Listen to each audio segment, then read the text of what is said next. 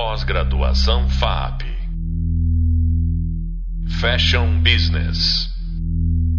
Olá, meu nome é Anaísa Falon, sou professora da disciplina de Gestão de Produtos de Moda e expert em gestão de marca com grande foco em transformação digital. Bom, cronograma, entrega on time, lançamento e custo são sempre os tópicos diários dos profissionais de moda. Neste podcast, eu gostaria de trazer para vocês como a gestão de produtos se constrói junto à cadeia produtiva. Meu convidado de hoje é o José Isaías, gerente de inteligência industrial e engenharia de produtos do Grupo Malve. Bem-vindo, Isaías. Olá, Anaí. Prazer estar aqui com você. Muito obrigada pelo convite. Isaías, conta um pouco para a gente como é o setor de engenharia de produtos e como o cronograma impacta na sua área. Bom, a engenharia de produto eu considero assim como um grande elo, né? uma ponte entre a área de criação em si, o processo criativo e a viabilização. Né? O nosso grande papel é esse, né? a gente poder estar tá viabilizando o que, que o negócio demanda a partir ali da sua etapa de criação. Uma área de engenharia de produtos, classicamente, né, e depois eu posso detalhar um pouquinho mais a, a que eu sou responsável aqui, mas classicamente ela é composta por engenheiros de produto e a, numa área, por exemplo, no segmento têxtil, esses engenheiros de produto eles assumem diferentes papéis. A gente tem toda a equipe responsável pela modelagem, pela análise de viabilidade técnica barra de custos. Então isso é bem importante, né? A gente poder é, poder construir junto com, com, o estilista, com o designer, uma solução que vá fazer sentido, né, de ser produzida e que se viabilize. Então, é uma, uma operação como um todo focada né, em trazer aquele conteúdo criativo para uma dimensão uh, realmente assim de viabilidade técnica e financeira. Industrial, e... né? Que ela possa ser replicada também, né? Produzida em escala.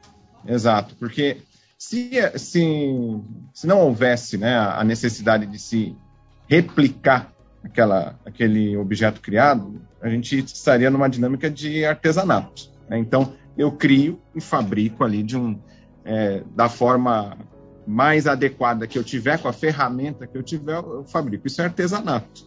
O que diferencia muito né, o artesão do, do, de, um, de alguém que é responsável por um processo realmente industrial é esse complemento ali no processo criativo que é a sua viabilidade. Então, muito importante né, trabalhar em parceria é, muito grandes do, nas duas pontas aí dessa cadeia. A etapa lá de início criativa e também a etapa ali de produção. Então, nós fazemos essa ponte, passamos o bastão ali né, para a produção. Legal, muito, muito legal. É muito a parte de é, viabilizar né, a ideia, né? É, uhum. Trazer, é, transformar esse produto, nessa ideia criativa, em algo realmente físico, né, material ali que possa ser entregue dentro dos, das metas aí do negócio.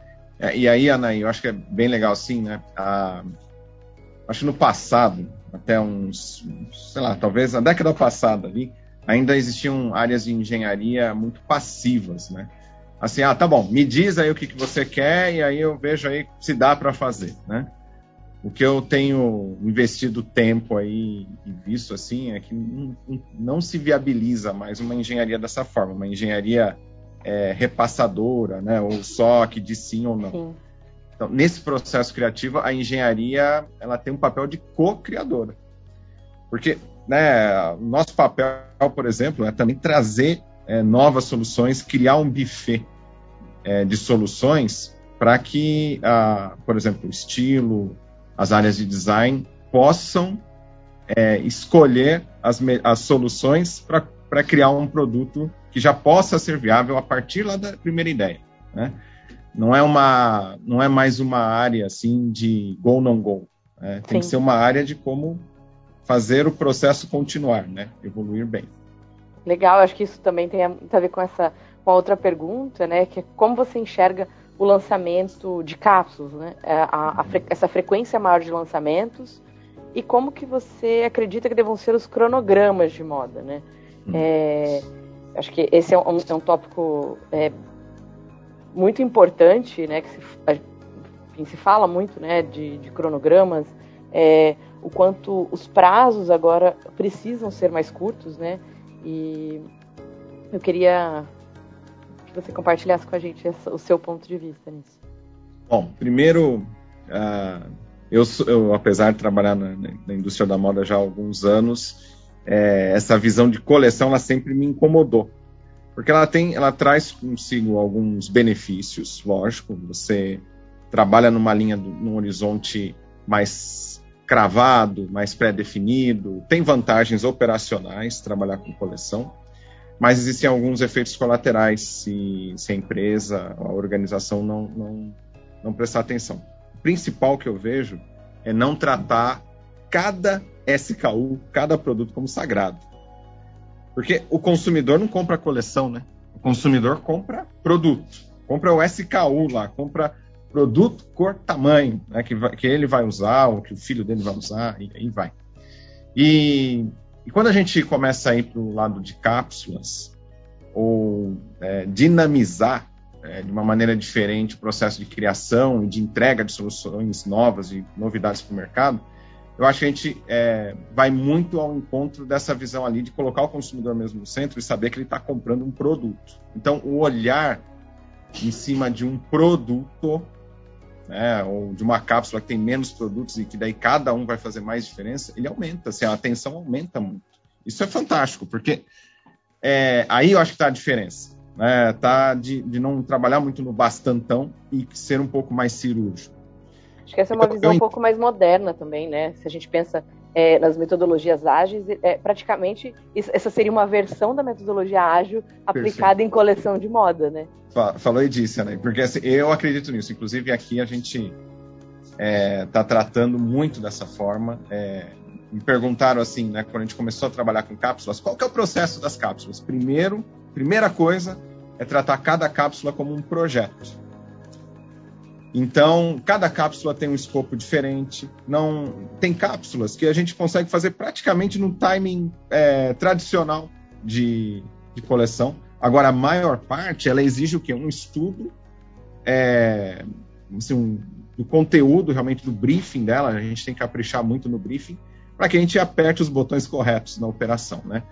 E e eu acredito assim que no futuro a gente nem vai falar muito de cápsulas, vai ser, vai ser a dinâmica da, da gente trabalhar, né? A gente está cada vez assim, mais próximo do que é o tipo de demanda. Isso daí, numa visão de sustentabilidade, também se justifica muito, porque a coleção, qual que é a, a, a lógica da coleção? É você ter um grupo de produtos, você tem os 100% de produtos, já sabendo que, as, que, que você vai até ter uns best-sellers, mas vai ter um conjunto ali de produtos e não vai fazer sucesso. Então, isso não deixa de ser um desperdício em todo, sobre todos os aspectos, desde o desperdício de capital humano, intelectual, até o desperdício realmente de, de recursos materiais. É, as cápsulas que eu tenho é, trabalhado aqui com, com a equipe de criação tudo mais, elas têm essa característica delas terem um grau de acerto e de sucesso maior do que um conjunto de coleções. É, porque você consegue fazer uma análise mais mirada, né? É, a gente, enfim, em vez de olhar para uma quantidade muito grande de produtos, vai fracionar, né? Se você tem, é, é como você disse, né, esse, é, essa frequência de lançamento, né, que para algumas empresas hoje é chamado de cápsula, na verdade, outras empresas já é frequência normal de lançamento, uhum. né? A gente já vê é, empresas lançando produtos, inúmeros produtos todos os dias, né? Perfeito. Esses produtos, de alguma forma, são coerentes. Uhum.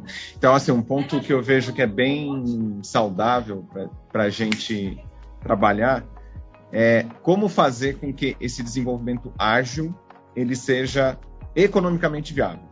Num processo de transição, imagina uma empresa totalmente acostumada a trabalhar com uh, coleções. Precisa migrar para o modelo de cápsulas ou, ou, ser híbrida, né? Cápsulas Sim. mais coleção. O... Aumentar a frequência de lançamento, né? É, que... o, entrave, é, o entrave disso é que ainda no começo você tem um, o, os recursos assim mais premium todos envolvidos, né? Uhum. São recursos mais caros, um grau de atenção de alta gestão ainda muito alto. E o amadurecimento desse processo é a conversão, né? E acho que dentro das empresas vai ser saudável, né? Quando nós estamos num processo de migração, é, escolher um momento que vai parar de chamar de cápsula para ir para esse caminho que você falou, que vai ser o time de uhum. lançamento. Sim. E aí é, há uma obrigatoriedade de fazer isso daí ser econômico. Isso daí ser fluido, econômico, para que é, o atravessamento de um desenvolvimento dinâmico ele não seja tão oneroso. Né? Então, quem está acostumado a trabalhar com, com cápsulas é, ou com coleção, sabe que esse é um dos grandes desafios. É como fazer também a viabilidade do desenvolvimento. Tá? Legal, legal. E como você acha que o mercado de moda possa ser mais sustentável, né? Olhando, é, eu acho que tem, tem sempre é, os dois lados, né? Quando a gente fala de lançamentos frequentes, né? É, se imagina sempre produto novo, né? É, como que você acha que essa frequência de lançamento também possa ajudar a empresa a ser mais sustentável? Olha, não necessariamente mudar a frequência né, significa aumentar o número de lançamentos. Eu acho que é o contrário. Primeira coisa é isso daí. Você, que nem eu falei, é o, é o sintoma ali da coleção, aquele bastantão que, que a gente despeja. Vamos ver, né? O que, que alguns vão dar certo, outros não com, com a evolução aí dos sistemas de inteligência, da, da gente poder usar realmente dados de uma forma mais preditiva com relação a, a como é que é o comportamento de consumo, eu vejo que a gente naturalmente vai se transformar é, numa indústria cada vez mais sustentável. Isso eu estou falando só sobre o ponto de vista de desenvolver produtos, né? Não estou discutindo a tecnologia de produção, sim, sim. o impacto ambiental da água, não estou falando disso. Mas eu vejo que o quanto mais a gente usar dados para ser mais cirúrgico, mais uhum. poder. A gente, acho que a gente deixa de ser um pouco assim farol, né? Aquele farol assim que dissipa muita energia e começa a fechar um pouquinho esse fecho aí de, de, de luz aí desse farol para ter mais precisão. Quanto mais precisão eu tiver, mais proximidade eu tiver do, do meu consumidor, no tempo mais acertos, menos desperdício. Então, esse Sim. é um papel de sustentabilidade fundamental. É, outra, outra questão é o seguinte: quando o produto é muito bom e a gente uhum. acerta, a gente está próximo do consumidor, não precisa ter tanta explicação a respeito do produto. Então, ou demonstração a respeito dele. Eu vejo assim, o vício da, da indústria da moda. Você faz uma coleção ali com centenas de, de produtos, tem que ter a amostra dos, das centenas de produtos, tem que convencer uma cadeia muito longa de que aqueles produtos ali são bons até conseguir é, converter isso em venda.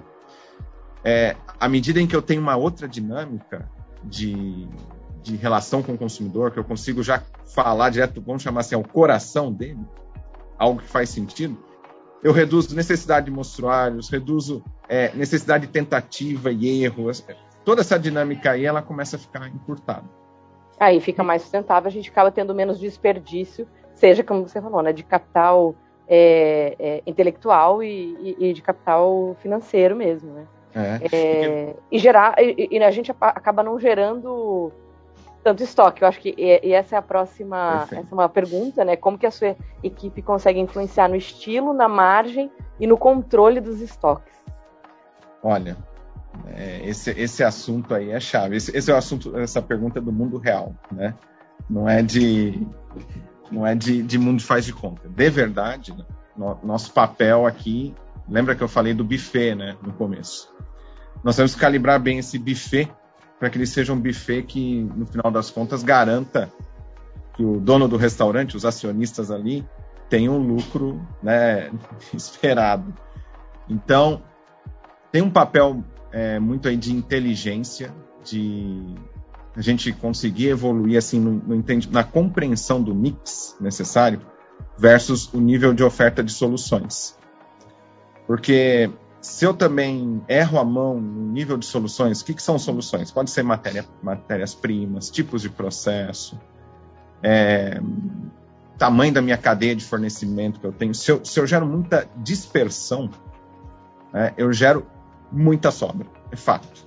Quanto mais dispersão, mais sobra. A gente estava discutindo aqui, é, é, clara a curva né, de, de sobras de matéria-prima versus o número de usos daquela matéria-prima. Se eu tenho menos produtos com é, matérias-primas assim, com poucos produtos atrelados, maior minha chance de sobra.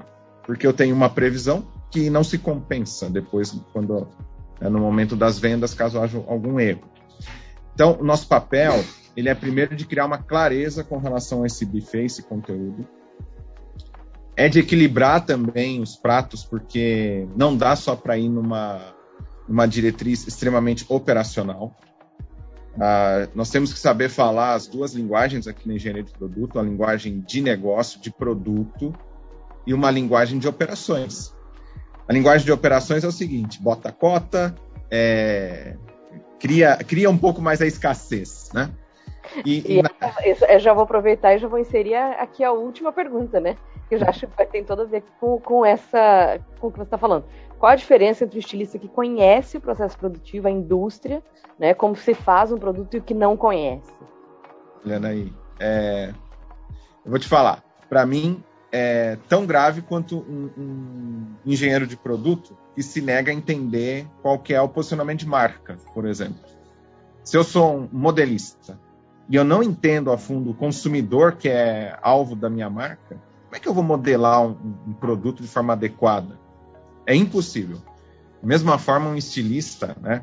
E aí vai um recado aí para o público aí que está tá ouvindo aí, estudantes, professores, é o seguinte: o, o mundo virtual, né, é, ele pode trazer algumas ilusões. Uma daquela que assim, basta eu ler para saber. Eu, eu acredito ainda que é importante saber como é que as coisas funcionam mesmo na prática. Um estilista que domina, eu não digo nem dominar, mas que tem uma noção do que, que é uma, uma linha de produção, do que, que é uma organização da cadeia produtiva, consegue, a partir do seu trabalho, a partir da sua criação, já plotar eficiência e plotar resultado. No mundo da moda, pessoal, é assim. Não existe a visão clássica como é, por exemplo, de uma automobilística, uma metal mecânica, onde você tem lá bem separadinhas as áreas. Aqui é criação, design. Eu vou ficar com aquela linha de produção alguns anos rodando com aquele produto. Não existe isso. O que, que existe na, na, na indústria da moda? As melhores empresas são aquelas que conseguem integrar toda a cadeia e já começam a plotar eficiência na criação. Quando há uma inteligência criativa que busca realmente é, construir eficiência, uso de recursos, é, soluções inteligentes, chegar no mesmo efeito a partir de uma forma mais simples, tudo isso daí é lá na criação. E a, a engenharia está junto, mas é na criação. Eu aqui eu falo aqui eu, eu, brinco aqui com os meus, meus colegas aqui que são da área produtiva, eu falo assim, ó, galera, vocês dependem de mim para serem eficientes. Eu, eu, não entro na fábrica ali para produzir, mas a eficiência nasce na engenharia. E, nasce, e eu digo assim, como engenharia, eu digo, a eficiência nasce no estilo. Se o estilista souber é, usar bem, apertar bem os botões, ele vai ser o campeão do produto bonito né, e viável. Sim. E é isso que a gente busca, né? Fácil, de, fácil também de repor, né? Fácil, de, fácil de ser compreendido pelo cliente, né? A, a, acho que é, se, se esquece muito de falar sobre o quanto é importante, quanto a simplicidade é importante e caiu em desuso, né? É, é, um produto ele tem que ele tem que ser é, facil, sim, facilmente compreendido, facilmente usável, usável em várias ocasiões, né? e, e facilmente fotografável. Acho que é, é, é isso. Olha, isso é, é, é importante. É, não pode ser um produto que demanda, sabe, uma bula de uso.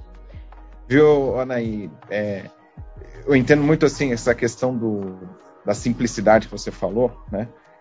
Eu acho que assim, quanto mais a pessoa se aprofundar, quanto mais conteúdo a pessoa tiver, quanto mais sofisticado for o pensamento, seja do estilista, seja de qualquer pessoa dessa cadeia aí, quanto mais sofisticado for o pensamento, mais simples serão as soluções que ela vai criar. Quanto menos conteúdo, quanto menos aprofundamento a pessoa tem, mais complicado ela faz. Né? Então, assim, tem aquela frase lá que é do Leonardo da Vinci, o pessoal fala que é do Steve Jobs, que é simplicidade é o cúmulo da sofisticação. É isso aí. Do Leonardo da Vinci, essa frase. Eu, eu acredito muito nela. Né?